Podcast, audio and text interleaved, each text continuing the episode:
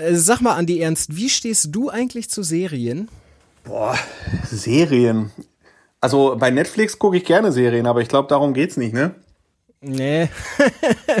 Negativserien, zum Beispiel bei Schalke. Wie stehst du denn dazu?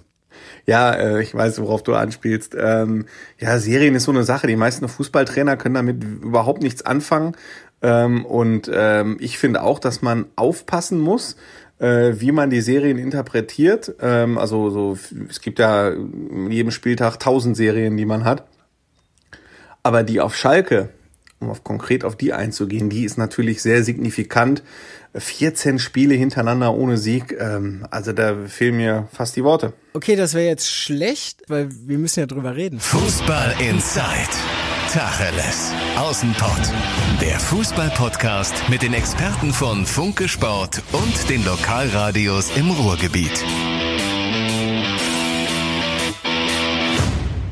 Und damit Tag zu Tacheles aus dem Pott, Fußball Insight, der Fußball-Podcast von Funke Sport und den Lokalradios im Ruhrgebiet. Ich bin Johannes Hoppe und am anderen Ende der Leitung Funke-Reporter Andi Ernst. Schön, dass du dabei bist. Wie geht's dir? Alles gut? Gesund? Ah, alles perfekt. Also mir geht's super. Ich hoffe dir auch. Und äh, um die Hörer mal wieder mitzunehmen, ähm, ich sitze, wie also alle die, die fleißig hören, wenn Johannes und ich uns unterhalten oder Timo Düngen und ich, ich sitze wieder im Kinderzimmer meiner Tochter und äh, es ist 20 vor 8 an einem wundervollen Donnerstagabend, zwei Tage vor Spieltag und reden wir über Ruhrgebietsfußball. Ja, lass uns das machen. Vielleicht äh, direkt zu Anfang mal die Frage, wie erlebst du dieses Arbeiten im Moment? 14 äh, Spiele ohne Sieg. Du hast, äh, glaube ich, fast alle äh, verfolgt, also zumindest alle Heimspiele äh, verfolgt.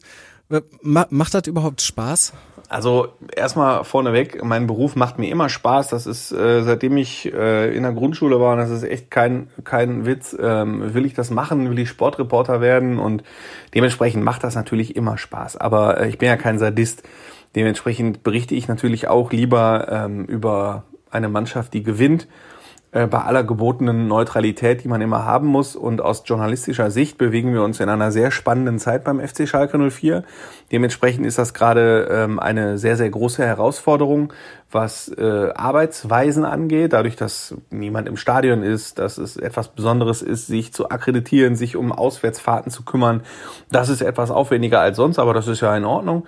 Aber auf der anderen Seite ist halt die journalistische Herausforderung gerade auch sehr groß in einer Zeit, äh, in der es für den FC Schalke 04 sportlich und äh, um, den, um das Rasen äh, herum auch nicht so wirklich funktioniert.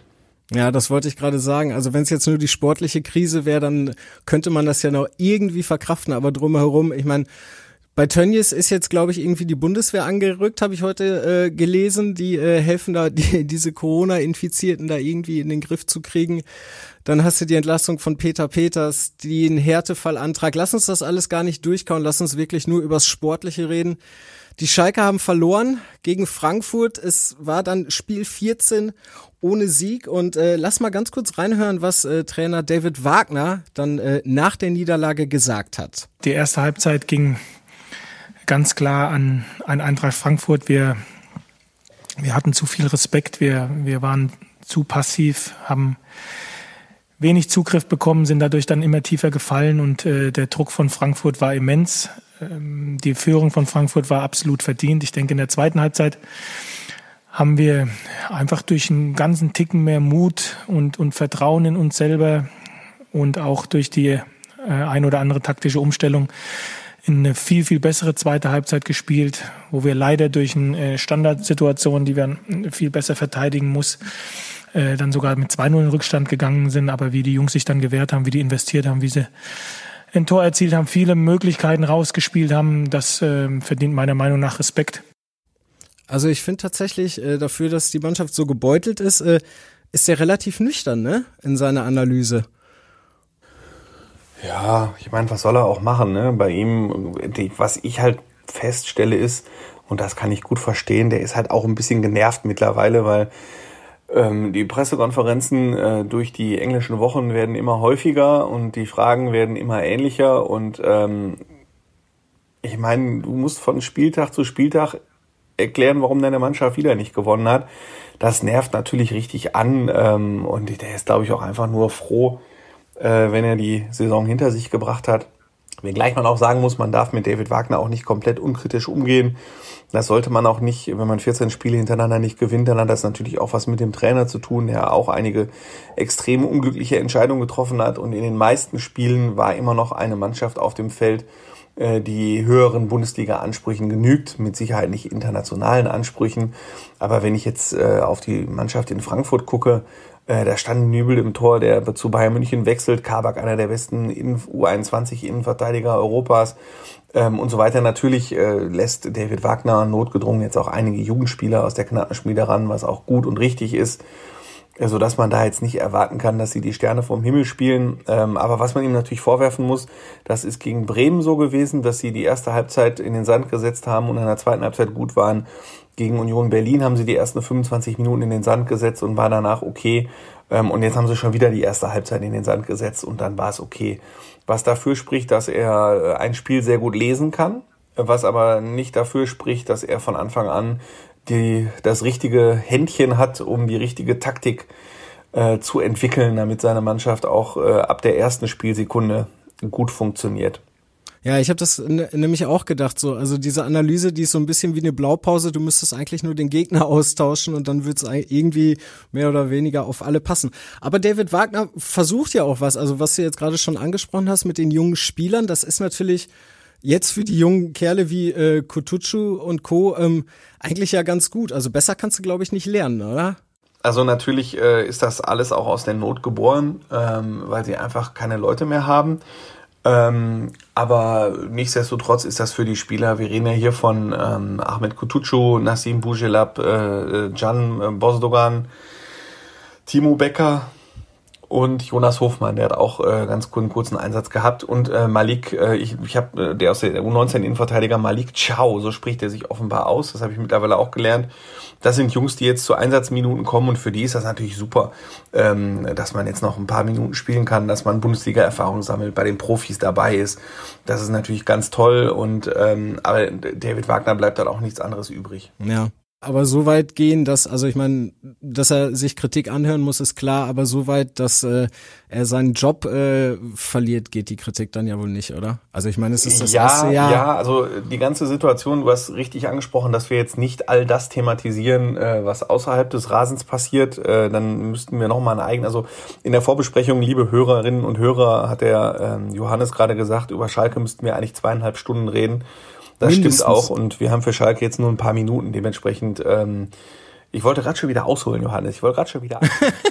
ähm, ja, mache ich nicht. Äh, jedenfalls äh, David Wagner. Die große Frage ist, ähm, sollten die die nächsten beiden Spiele auch nicht gewinnen, dann wären wir bei einer Serie von 16 Spielen ohne Sieg.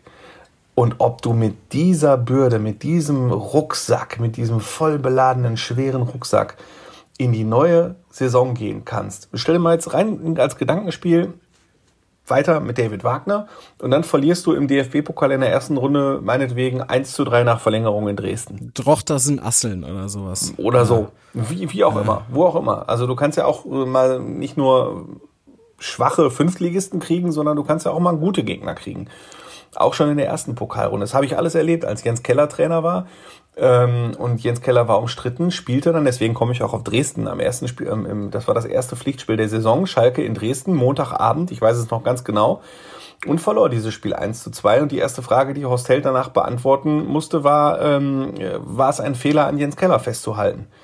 So, und da war direkt die ganze Trainerdiskussion wieder da und ähnliches würde Schalke halt jetzt auch blühen. Zumal, und da hole ich jetzt ein ganz kleines bisschen aus, dann kann ich den Leser auch mitnehmen, äh, den Hörer auch mitnehmen, äh, was ich dem Leser, so ist richtig, biete. Ich habe mich heute mal mit den TV-Einnahmen beschäftigt, die Schalke hat. Und da widersprechen sich Vorstand und Trainer schon enorm. Also wenn du dir die Pressekonferenzen von David Wagner anhörst, der sagt eigentlich immer, ich gucke schon seit Wochen nicht mehr auf die Tabelle ähm, und von Europa zu reden, weil, weil vor Frankfurt äh, war ja sogar Europa noch drin, also die Plätze waren ja nicht weit weg. Und das hat er immer ganz weit von sich geschoben. Ja, und heute habe ich dann äh, ein Zitat von Alexander Jobst bekommen, ähm, dass die ähm, äh, dass der Vorstand sehr wohl auf die Tabellenplatzierung schaut. Da geht's nämlich um TV-Gelder. Da geht's um bis ja, zu ja, fünf, da geht's um bis zu fünf Millionen Euro, die Schalke verlieren könnte, wenn sie noch beispielsweise auf Platz 12 abrutschen und gewisse andere Sachen äh, passieren. Da kann Schalke bis zu fünf Millionen Euro verlieren. Dementsprechend ist für die natürlich ganz klar, Leute, haltet die Tabellenplatzierung. Ähm, ich will jetzt nicht sagen, dass das jetzt ein großer Dissens ist. Das jetzt natürlich nicht.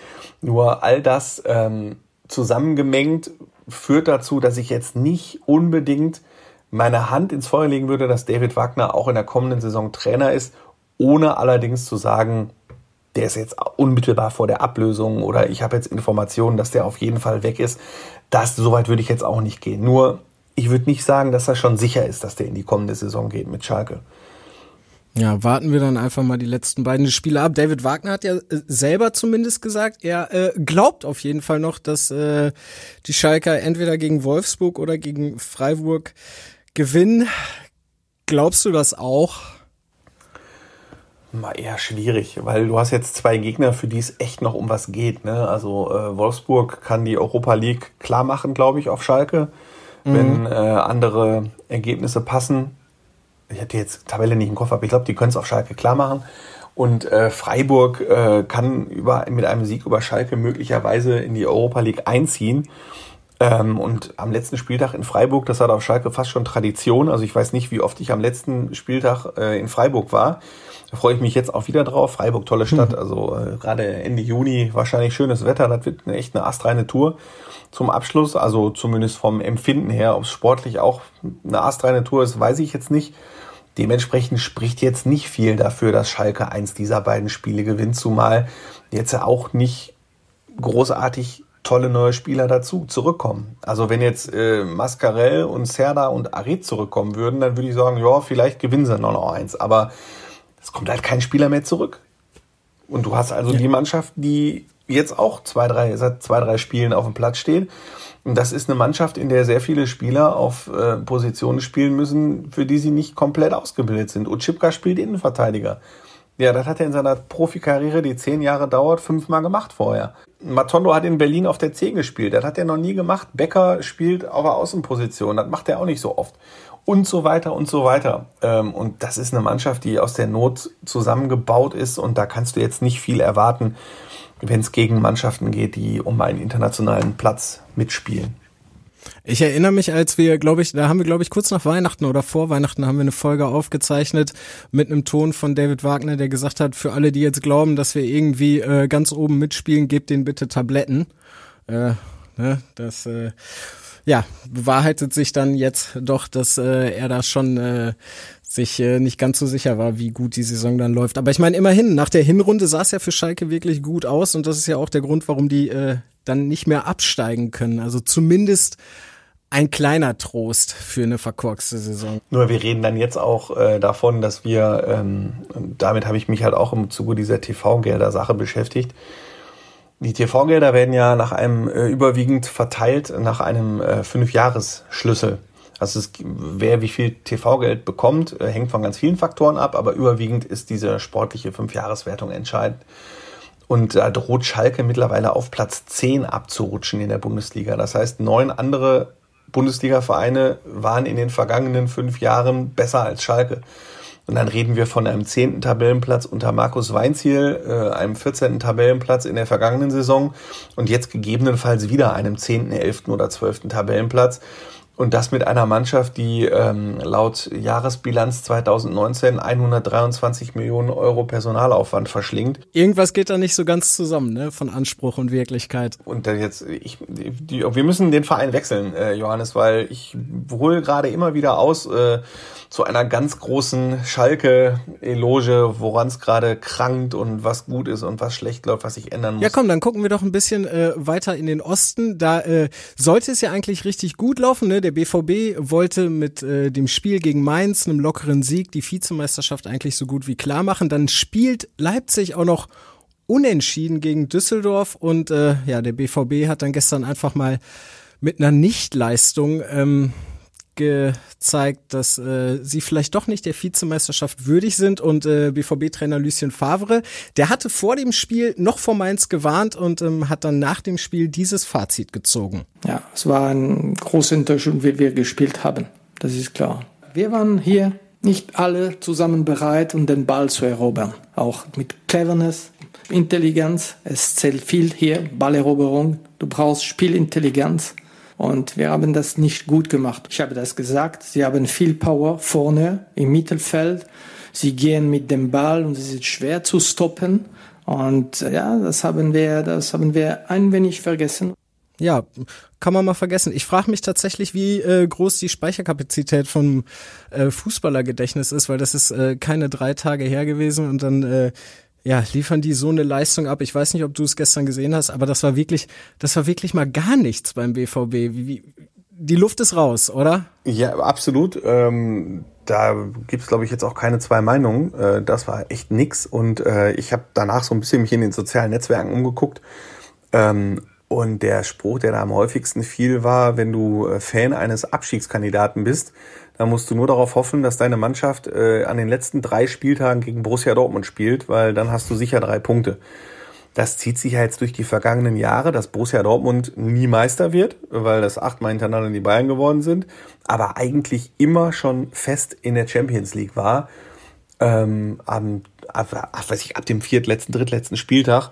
Und dass die dann halt so ein bisschen, ich meine, wer auch mal Fußball gespielt hat, ob nur in der Jugend oder ob in der Kreisliga oder Bezirksliga, der weiß auch, wenn es um nichts mehr geht, dann lässt du halt auch ein bisschen nach, dann kommt der Urlaub näher, du hast viele Spiele in den Knochen so. Aber da haben wir auch in der Redaktion heute lang drüber geredet. Da habe ich aber nur geantwortet, ja, sehe ich ein. Allerdings ist das höchstes europäisches Niveau. Da kann es sowas nicht geben, dieses Hängen, hängen lassen. Das sind hochbezahlte Spieler, die eine unfassbare Kohle verdienen wenn ich in der Kreisliga spiele, ja, dann sind mir am letzten Spieltag auch egal, ob ich Siebter werde oder Achter. Äh, da lasse ich, dann mache ich halt auch mal so ein Gurkenspiel äh, und freue mich auf das Bier danach. Aber in der Bundesliga so eine Leistung. Das ist schon unprofessionell. Was meinst du, was in Bremen gerade abgeht?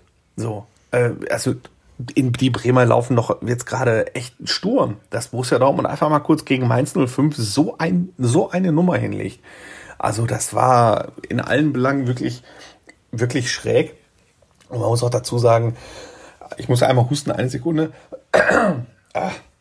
Ich habe so viel geredet, Johannes, heute. Ich musste so viel telefonieren. Wir haben jetzt echt äh, kurz vor acht. Ey, das ist, kennst du das? Ich meine, du bist Radiomensch, ne? Aber wenn du echt zehn bis zwölf Stunden am Stück geredet hast, boah, ja, ja, irgendwann, irgendwann kommt nicht mehr viel raus und du kriegst die Wörter, beziehungsweise die Buchstaben auch gar nicht mehr so richtig ja, von. Aber für die Hörer von Fußball in Zeit äh, kann man sich ja nochmal und muss man sich zusammenreißen. Reiß dich zusammen, genau. Unser Herzensprojekt, das ist doch, äh, ist doch klar. Und Borussia Dortmund, ähm, das geht ja schon sogar, geht ja sogar so weit, dass die äh, ersten Diskussionen schon wieder dahin gehen, ähm, muss Favre jetzt nicht doch gehen? Also äh, ganz lange war ja klar und unsere Reporter Marian Laske und Sebastian Wessling die ja auch häufig hier sind, äh, die haben ja immer gesagt, dass sie sich nicht vorstellen können, dass es mit Lucien Favre in die neue Saison geht.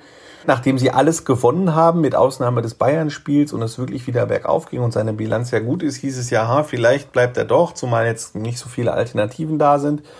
Ja, und jetzt ein Spiel gegen Mainz kann das Ganze natürlich wieder ein bisschen kippen lassen. Ja, es wäre. Also wir sind äh, in der Redaktion auch höchst unterschiedlicher Auffassung. Ähm, wir haben dann schon diskutiert, was, was meint ihr? Ähm, also jetzt würde ich jetzt nicht äh, auf, auf Wettniveau, das soll man ja nicht machen.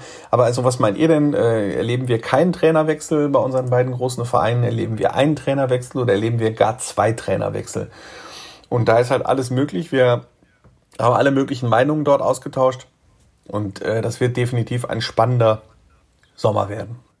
Also wenn du meine Meinung dazu hören willst, äh, ich bin ja eigentlich schon der Auffassung, man sollte Favre noch die Möglichkeit geben, nochmal in die neue Saison zu gehen und dann zu gucken, was es gibt, zumal ja möglicherweise Jaden Sancho beim BVB bleibt. Ashraf Hakimi wird wahrscheinlich zurück zu Real gehen, aber das ist auch noch nicht sicher. Dann hol sie Thomas Meunier und die haben eigentlich schon eine gute Truppe und wenn sie die zusammenhalten, dann können die sich vielleicht nächstes Jahr wirklich mal motivieren, nochmal die Bayern anzugreifen und ewig grüßt das Murmeltier. Aber es muss ja irgendwann mal klappen. Also ich will ja nicht in 15 Jahren äh, die 23. Meisterschaft von Bayern in Folge feiern, weil dann sollen die wirklich eine eigene Liga aufmachen. Dann hier Superliga und so, weil dann macht's auch einfach keinen Spaß mehr. Aber beim BVB ist schon so ein bisschen so, ne, die Champions League ist sicher und dann lässt man sich einfach hängen. Vielleicht war es jetzt auch nur eine kleine Delle und die fahren jetzt nach Leipzig und äh, gewinnen da 3-0.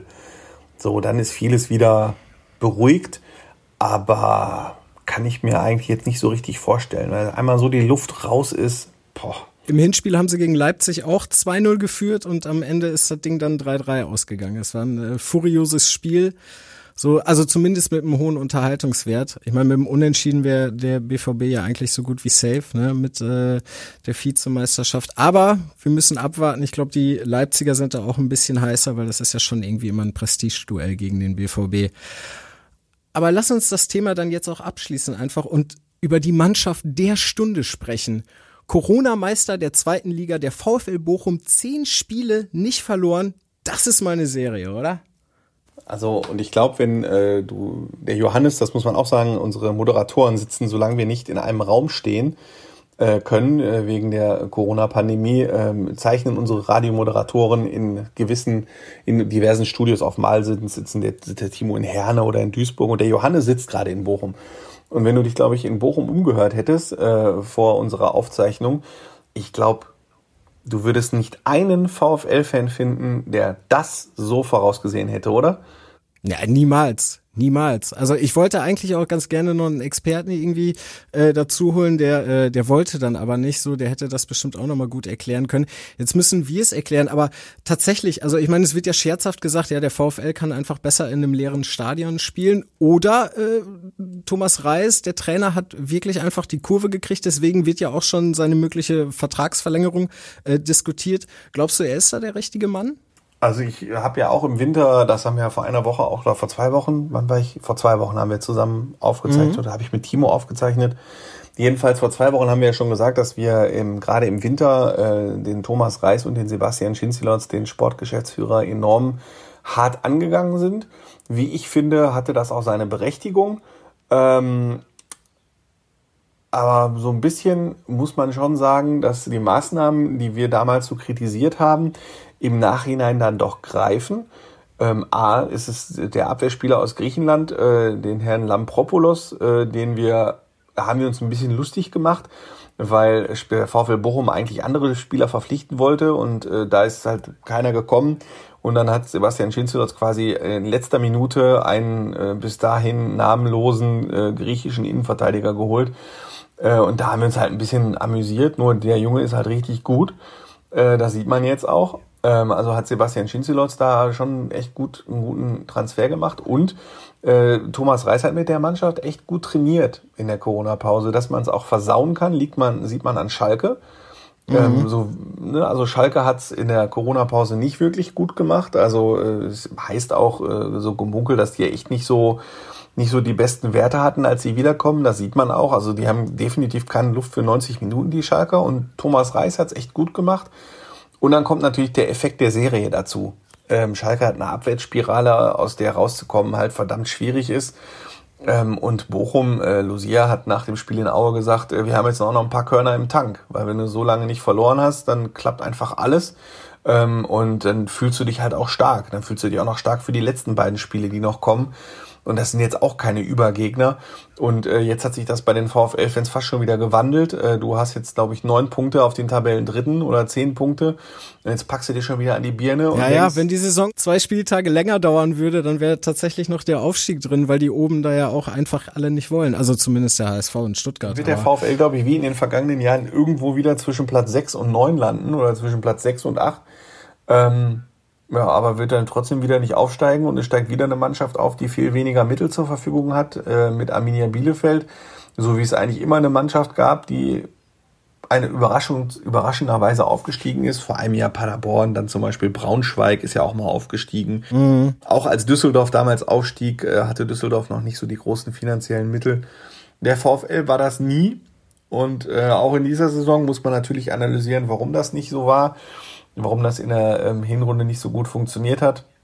Aber genauso wie wir ähm, auf Schalke, wie wir die Schalker in der Winterpause so sehr gelobt haben und sie jetzt kritisieren müssen, äh, hat sich das Blatt beim VfL Bochum etwas äh, umgedreht. Ja, es ist ja das Schöne an unserem Job. Wir können jedes Mal was anderes erzählen. Wir müssen einfach nur immer bereit sein, das dann auch mal einzusehen, wenn wir was falsch analysiert haben. Wir können in dem Podcast äh, zu dem jeweiligen Zeitpunkt benennen, was nach unserer Meinung falsch läuft und wir kennen uns halt in den Vereinen aus, in dem einen Verein etwas mehr besser als in dem anderen.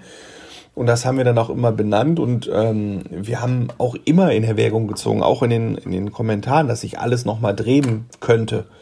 Ähm, das war halt nur für uns oder auch für mich in dem Fall wenig wahrscheinlich.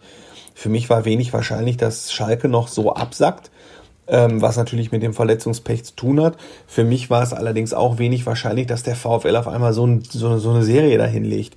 Das hätte ich nicht für möglich gehalten. Und ähm, dementsprechend geht da wirklich im Gegensatz zu dem, was wir Ende Januar, Anfang Februar gesagt haben, ein großes Lob an Thomas Reis und Sebastian Schinzi-Lords. Und ich hoffe, und ich hoffe wirklich sehr, dass der VfL diesen Schwung in die neue Saison mitnehmen kann. Ich hoffe, dass sich nicht allzu viel verändert in der Mannschaft. Das kann man in der zweiten Liga natürlich nie wissen ob, weiß ich, Danny Blum nicht ein großes Angebot aus der Bundesliga bekommt, ob äh, Gonpola ein großes Angebot bekommt. Das weiß man alles nicht. Ja, das sind so die beiden Schlüsselspieler, ne? Ich hoffe, dass die Mannschaft weitgehend zusammenbleiben kann, ähm, um dann echt mal anzugreifen.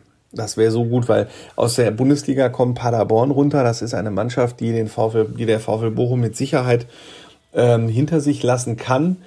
Äh, und dann, wenn als zweite Mannschaft meinetwegen Düsseldorf absteigt, das ist auch keine Mannschaft, vor der Bochum Angst haben müsste, so dass dann der, der, der, der Kampf um die ersten Plätze schon spannend würde. Und äh, es wäre doch so zu wünschen, dass der VfL da mal bis zum letzten Spieltag mit drin hängt. Ja, das wäre schon was, das wäre schon was. Wenn, wenn äh, große Verletzungen ausbleiben, dann ist das durchaus möglich. Ne? Das war ja die Saison davor so. Dieses Jahr sind sie einigermaßen verschont geblieben. Wir drücken dem VfL die Daumen. Noch mehr drücken wir dem MSV die Daumen, weil der MSV Duisburg in der dritten Liga, der war Tabellenführer, ist jetzt äh, hinter der zweiten Mannschaft von Bayern und der hat richtig mit Verletzungen zu kämpfen. Jetzt hat sich nämlich schon der fünfte Spieler vom 25-Mann-Kader verletzt. Erst ist Moritz Stoppelkamp ausgefallen, jetzt ein weiterer Spieler und äh, ja, Thorsten Lieberknecht, der hat sich ja auch beschwert, weil das eben ja eine Art äh, Hatz durch äh, den Rest der Saison ist. Die spielen alle drei Tage in der dritten Liga Lieberknecht hat gesagt, dass äh, ja beim DFB äh, Leute sitzen würden, die die ganze Zeit nur auf ihren Schreibtisch gucken, anstatt irgendwie nachzudenken. Ähm, andererseits finde ich, kann aber auch irgendwie froh sein, dass zumindest die dritte Liga zu Ende gespielt wird, oder? Also besser als gar nicht.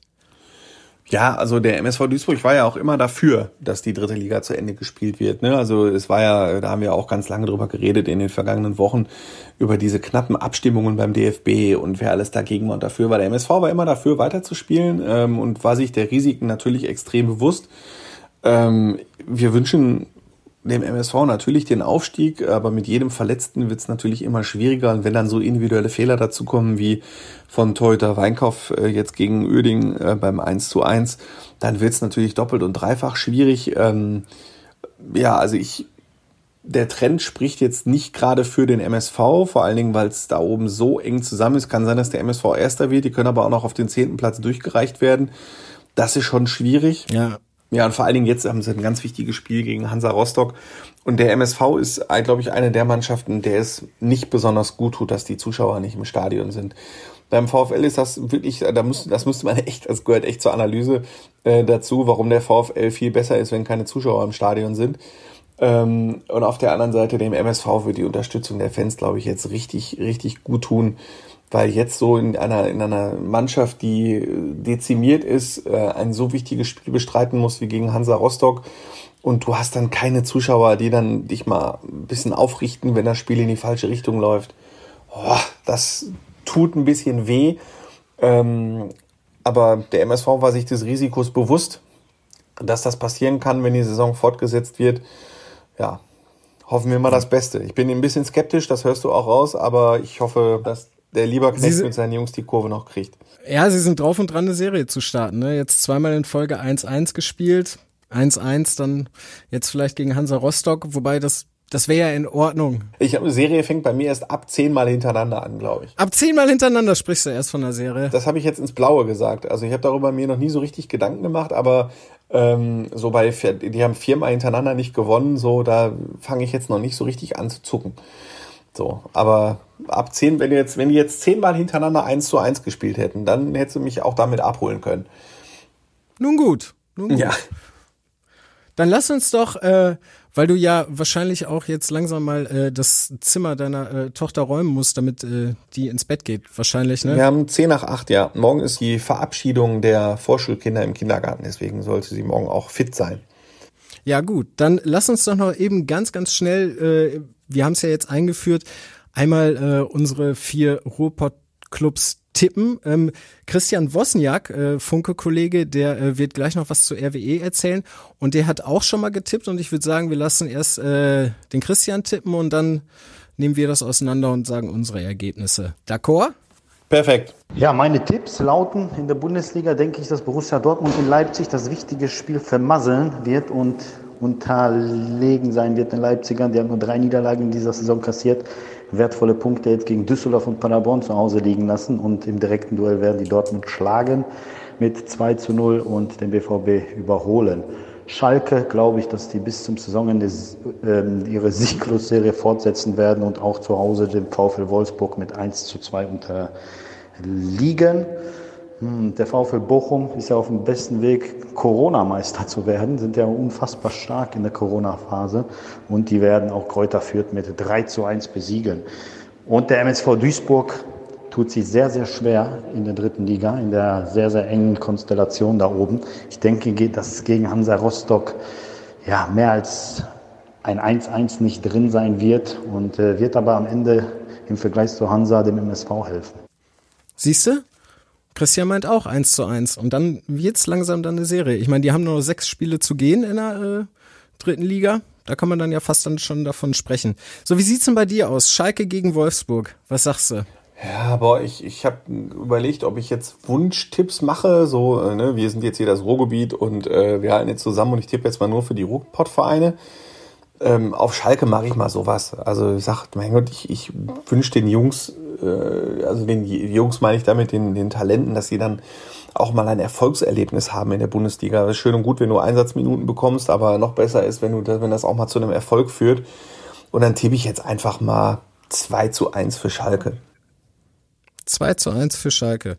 Ja, das ist doch was. Dann wird die Serie durchbrochen. Ich sag, die Serie hält. Das gibt ein müdes 1 zu 1 gegen die Wölfe. Borussia, Borussia Dortmund bei RB Leipzig Christian sagt, der BVB verliert. Ich sag, das wird wie im Hinspiel 3 zu 3 und jetzt kommst du. Ähm, boah, ich glaube, das Spiel wird diesmal nicht so spektakulär und gehe auf ein 1 zu 1. Okay, okay. Kommen wir zum VfL Bochum. Ja, ganz sattes 2 zu 0. Die Serie hält, ja, ich sag sogar 3 zu 0. Dann haben du und Christian die äh, Tendenz zumindest gleich. Ja, und dann der MSV Duisburg. Christian sagt 1 zu 1. Ich würde auch sagen 1 zu 1. Ja, da gehe ich dann auf den, auf den, leider auch nicht auf den Wunschtipp, sondern da glaube ich wirklich, dass, weil Hansa Rostock die Mannschaft der Stunde ist. Ich glaube, die haben vier Spiele hintereinander gewonnen. Ähm, ich glaube, das wird nichts. Also ich sag 1 zu 3. Mhm, Dafür fehlen dem MSV im Moment zu viele Spieler und äh, dafür ist, also ich, da ist ja keine schlechte Stimmung so, ne? Aber es fehlen halt zu viele Spieler und ähm, das Baggen um den Aufstieg ist halt da und Hansa Rostock kommt mit einem Mord-Selbstbewusstsein. Also ich glaube, das geht schief. Ja, Rostock immer eine Mannschaft, die äh, schwer zu spielen ist. Was wir noch eben kurz nachreichen müssen, ist, äh, in der letzten Folge haben ja äh, Timo Düngen und Sebastian Wessling auch getippt. Allerdings den 31. Spieltag, den 32. lassen wir jetzt einfach mal unter den Tisch fallen. Und äh, die beiden hatten tatsächlich lediglich den Sieg des BVB in Düsseldorf getippt. Allerdings meinte Timo 3 zu 1 und Sebastian wagemutig 3 zu 0. Das war wohl nix. Ich habe bisher, äh, Johannes, ich habe bisher einmal getippt und da hatte ich alle vier Tendenzen richtig und so habe ich sogar ein Ergebnis. Okay, dann habe ich nichts gesagt, weil ich wollte eigentlich gerade sagen, Experten, wenn die tippen, dann liegen die eigentlich immer falsch. Meistens. Ich habe es einmal getippt, also jetzt, ich befürchte, dass es diesmal nichts wird. Vor allen Dingen der Schalke-Sieg erscheint mir doch etwas sehr optimistisch. Man darf nicht aufhören zu träumen. Ich wünsche mir, um jetzt den Bogen, um den Bogen zu spannen äh, vom, äh, vom, vom Anfang, ich bin ja Samstag auch wieder im Stadion. Ich fahre dann auch wieder nach äh, Gelsenkirchen und lasse wieder Fieber messen und äh, werde zu meinem Platz geleitet und werde mich dann da hinsetzen. Und das ist mein, lass mich nicht lügen, das ist mein fünftes Geisterspiel. Das Freiburg-Spiel wird das das sechste sein.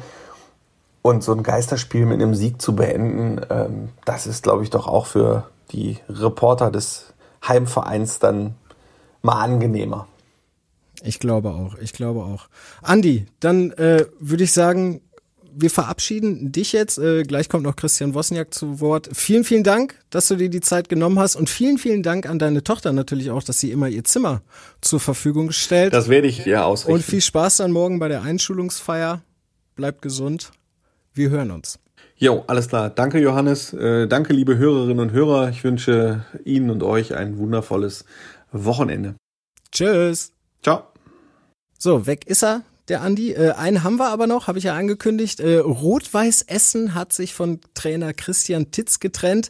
Nach äh, einem guten Jahr, also den Zweijahresvertrag, den wird er nicht mehr erfüllen. Und äh, Funke, RWE-Experte Christian Wosniak, für den ist das überhaupt nicht überraschend gekommen. Er muss es ja schließlich wissen, der ist ganz nah dran an RWE und äh, deswegen kommentiert er jetzt mal die Entlassung und sagt was zu einem möglichen Nachfolger und einem möglicherweise auch lang ersehnten Aufstieg. Seit Wochen, ja seit Monaten wurde bereits über diese Entlassung spekuliert und es war eigentlich klar, dass Christian Titz bei Rot-Weiß Essen nicht in sein zweites Jahr gehen wird. Ursprünglich unterschrieb er im vergangenen Sommer einen Zweijahresvertrag. Zu groß waren einfach die Spannungen zwischen Mannschaft und dem Trainer. Und ähm, da spreche ich jetzt auch nicht von einem Teil der Mannschaft, sondern wirklich von der Mannschaft. Ich habe mir sagen lassen von Spielern, dass mehr als 20 Akteure gegen den Trainer waren und vielleicht eine Handvoll noch für den Trainer. Da sollte sich auch Christian Titz hinterfragen, bei allem Respekt für seine sportlichen Erfolge, die er zweifellos, äh, zweifelsohne in Essen hatte. Platz 3 in der Liga, im Reviersport Niederrhein-Pokal ins Halbfinale gekommen, in 29 Spielen 2,28 Zähler pro Partie geholt. Das ist, äh, sind hervorragende Zahlen, hervorragende Bilanzen, aber ähm, zwischenmenschlich hat das einfach nicht gestimmt.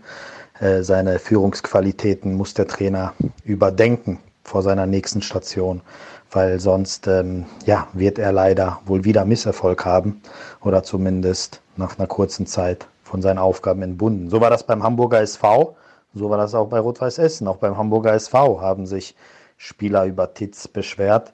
Äh, Mergim Mavrei, auch aus, äh, der jetzt bei Kräuter Fürth spielt, früher beim HSV und auch beim VfL Bochum aktiv, sagte mal im Sportbuzzer, dass Titz ein menschliches Desaster sei. Ja, jetzt hat er sich später auch darüber entschuldigt, aber der Inhalt bleibt. Und ähm, das hat er damals aus den Emotionen rausgesagt, aber irgendwas muss ja dran sein. Dass es Christian Titz nicht schafft, die, die Mannschaftskabine auf seine Seite zu ziehen, dass die Jungs ähm, für ihn durchs Feuer gehen. Und das haben die Verantwortlichen, die RW-Verantwortlichen um Vorstand Markus Uhlich äh, und Sportchef Jörn Nowak erkannt und ja, sind dann eigentlich auch dem Wunsch der Mannschaft gefolgt, äh, mit, mit der Überzeugung natürlich, die sie auch haben, um hier wirklich nochmal einen Schnitt zu machen und in die neue Saison, in die erste Saison nach Corona, so immens wichtiger für Rot-Weiß Essen mit einem neuen Trainer, ähm, an den Start zu gehen und endlich den ersehnten Aufstieg in die dritte Liga zu schaffen. In der neuen Saison steigt ja der Meister direkt auf, also ist das eine große Chance für Rot-Weiß Essen. Der SV Rödinghausen hat ja schon zu Beginn des Jahres gesagt, dass auf die nächsten Jahre gesehen der dritte Liga, der Drittliga-Aufstieg nicht geplant ist. Jetzt werden die Essener natürlich hoffen, dass der SC Verl hochgeht und eventuell aus der dritten Liga Viktoria Köln nicht runterkommt. Dann ähm, könnte man eigentlich den Durchmarsch schaffen, wirklich mit einer Mannschaft. Die steht jetzt schon fast fest. 20 Mann sind unter Vertrag, der neue Trainer fehlt noch. Ähm, aber mit einigen Verstärkungen, die Top-Verstärkung ist schon da. Simon Engelmann, der Top-Träger der Regionalliga West, wurde geholt, wurde verpflichtet, mit einem Zweijahresvertrag ausgestattet, noch, noch mit drei, vier neuen Jungs und einem guten Trainer, der das Feingespür hat für die Mannschaft, für die Probleme der Jungs ähm, mit denen spricht und ihnen Vertrauen schenkt, sie mal in den Arm nimmt, was, was ein Mensch braucht, was ein Fußballer vor allem braucht. Ähm, ja, da sprechen wir über Diven und die sind auch in der, in der vierten Liga zu finden und dann sollte es klappen, für Rot-Weiß Essen endlich diese Liga zu verlassen. Dann nach zehn Jahren. RW geht jetzt ins zehnte Regionalliga-Jahr und hatte auch so viele Trainer schon. Also für den neuen Trainer wird es auch nicht einfach, denn die Haltbarkeit des Trainers in Essen, die ist nicht äh, gerade lang. Wer wird der Nachfolger von Christian Titz? Viele, viele Namen kursieren da rund um die Hafenstraße. Ähm, ich denke, dass in der nächsten Woche der neue Mann feststehen wird. So ist auch meine Information. Ähm, es handelt sich wohl um einen Trainer, der aktuell bei einem Drittligisten unter Vertrag steht. In der dritten Liga spielen bekanntlich 20 Vereine. Die Hälfte davon hat einen Trainer, der auch noch für die kommende Saison einen Vertrag besitzt. Es ist schwierig. Deshalb will ich jetzt auch hier gar nicht mit Namen um mich werfen. Ähm, es scheint eine heiße Spur zu geben, aber da ist auch noch nichts unterschrieben und nichts bekannt. Die ERWE-Verantwortlichen halten sich da zurück. Ähm, sie sagen, dass sie eine Lösung haben, aber ähm, ja, unterschrieben offiziell ist noch nichts und da muss man abwarten.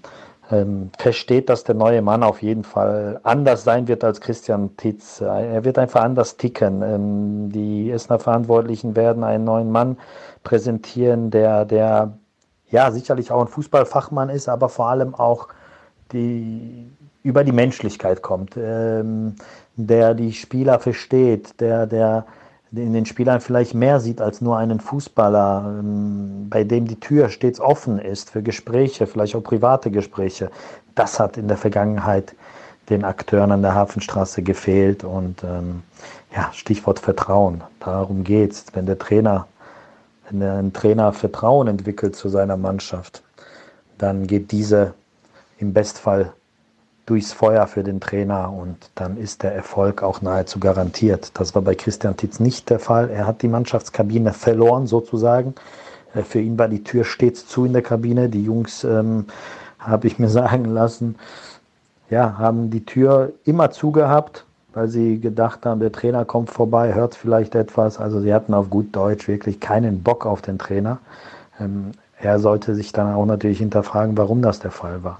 Der neue Mann wird vielleicht am Anfang sogar leichtes Spiel haben, weil der Großteil der Mannschaft einfach, wie gesagt, kein, nicht mehr, nicht, keine Lust und nicht mehr mit Christian Titt zusammenarbeiten wollte und das eigentlich schon seit Monaten.